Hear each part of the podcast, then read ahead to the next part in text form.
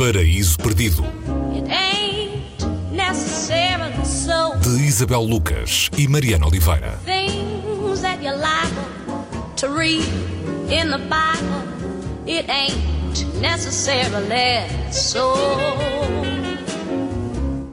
E hoje no Paraíso Perdido paramos para escutar A Vida em Surdina, de David Lodge, Death Sentence, no original em inglês, um livro sobre eh, problemas de audição. Se quiséssemos eh, olhar para isto do ponto de vista da ciência, eh, era mais ou menos isto que, que diríamos. Sim, e estamos a falar do, do- do- David Lodge e ele neste, neste livro que tem alguma coisa de autobiográfico porque o David Lodge eh, sofre de surdez, ou seja, como ele refere aqui em relação ao seu protagonista, é quase surdo e este quase é o que faz aqui a diferença toda, porque há uma diferença entre não ouvir, ouvir ou ouvir mal e ouvir mal leva a muitos mal entendidos.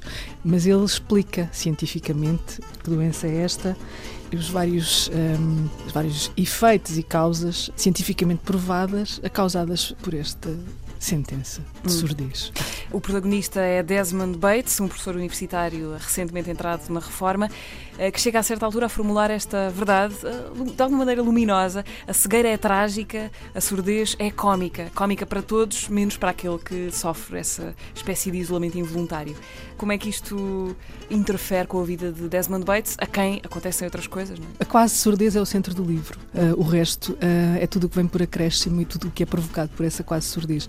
E o episódio inicial ah, passa a ser de alguma maneira central, sobretudo na primeira parte do livro que se estende até lá muito à frente, em que este professor reformado ah, está a conversar com uma estudante de literatura ah, americana e ela está a conversar com ele e ele hum, está a tentar escutar o que ela ouve e vai fazendo ah, sinais com a cabeça, que sim, ah, sentindo, mas não está a ouvir absolutamente nada. À medida em que ele está a tentar ouvir o que ela está a fazer, ele está numa posição caricata, como se estivesse debruçado sobre o decote dela. E ele vai fazendo, vamos, vamos conhecendo eh, este protagonista, que é um narrador na primeira pessoa, à medida que ele está a, a lidar com duas, duas coisas muito, muito importantes, que é tentar ouvir o que ela está a dizer, a consciência da posição em que está para ouvir o que ela está a dizer e aquilo que ele está a ver enquanto está a tentar ouvir o que ela está a dizer, que é o decote dela. E a, e a convicção de que os seios dela não são de silicone.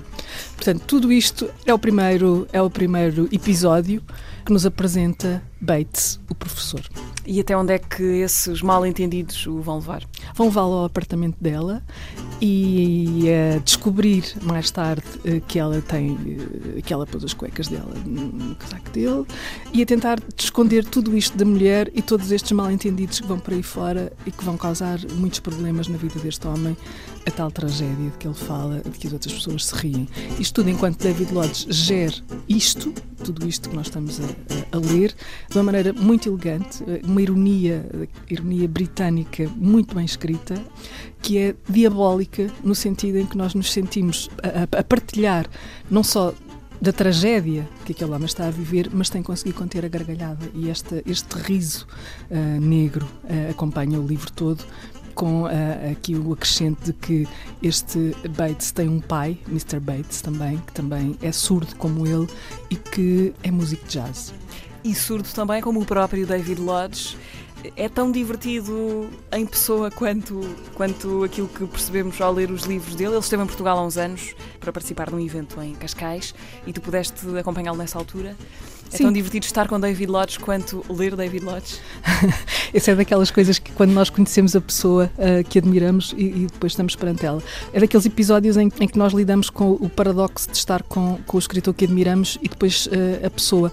Eu não sei, ah, eu, senti, eu vi várias, várias fases do humor do David Lodge ao longo dos dias ah, que pude estar com ele e não sei se há um lado rabugento nele que tem a ver com esse, esta, esta surdez que ele tem. Percebe-se ali um sentido de humor muito apurado e que, e que vemos nos livros dele e da maneira como ele lida com, com este seu, eh, esta sua condição e, a e- e como ele pede sempre para quem está a falar com ele para se colocar de frente para ele conseguir hum, ler os lábios. E ele fala normalmente sem muita simpatia.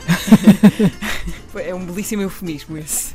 David Lodge tem hoje eh, 80 e muitos anos. O livro, este A Vida em Surdina, tem pouco mais de 10. Uh, vale a pena lembrar que o original se chama Death Sentence, não é uma sentença de morte, mas está a um passo fonético de o ser.